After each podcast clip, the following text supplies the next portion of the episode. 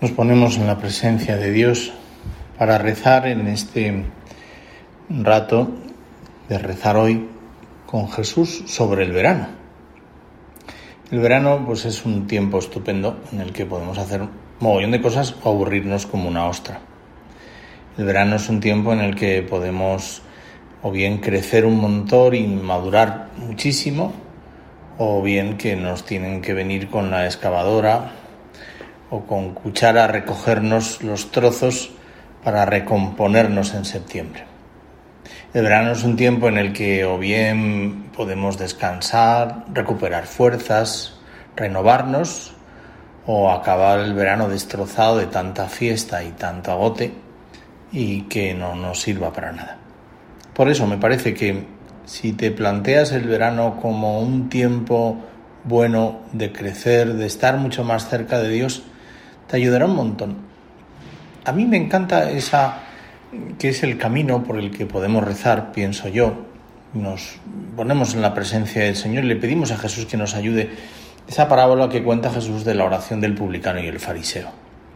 El publicano pues es un tío que está ahí rezando y que bueno, pues no se atreve ni a levantar la mirada a Dios porque se da cuenta de que su vida es un desastre. Se reconoce pecador, le pide que sea propicio Dios a lo que él pues está en ese momento rezando y pidiéndole a Yahvé.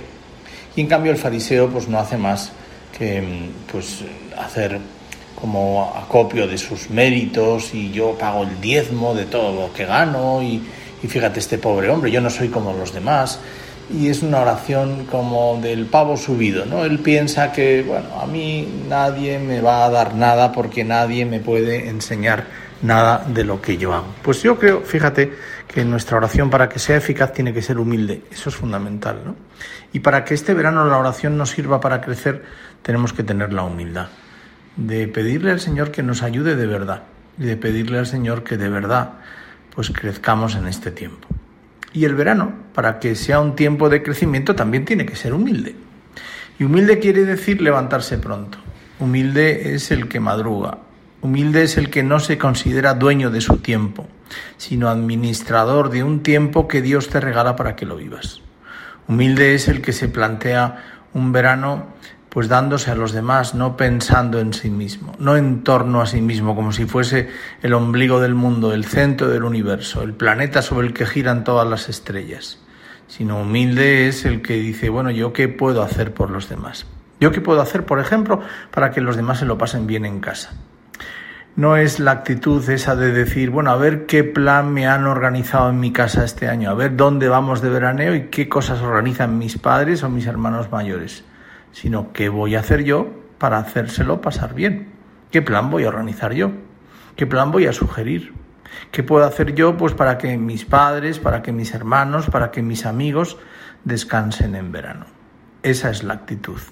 Ese es el humilde, el publicano, el que se pone en la presencia del Señor y no le mira a Dios con altiveza, altivo, sino que le mira con humildad y le pide que le ayude.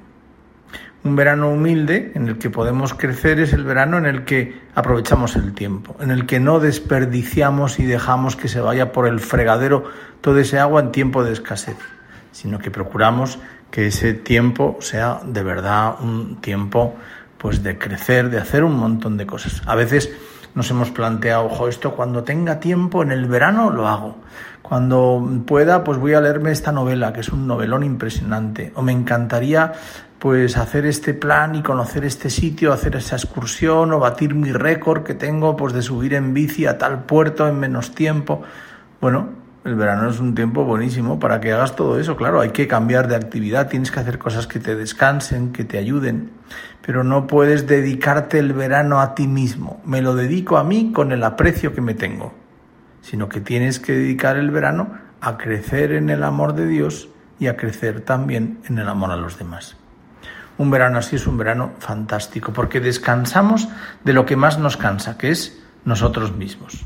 Un verano así es un verano en el que pues decimos, bueno, pues yo que ya llevo ya unos cuantos días, 20 de, por lo menos, una cosa así, de vacaciones, ¿no? Bueno, ¿cómo lo he vivido hasta ahora? Me quedan todavía unos cuantos.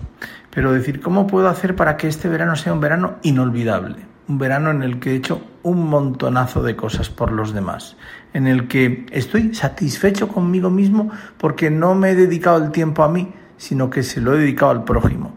Y yo estoy descansado, porque he descansado de mí mismo, que es lo que más me cansa si tienes que estudiar, si tienes a lo mejor algo de trabajo que tenías pendiente o lo que sea, ya no hay exámenes de septiembre, pero bueno, pues a lo mejor dices, uy, estoy cojo en esto, tengo pues esta asignatura que el año que viene me va a costar porque yo la física no tengo ni idea.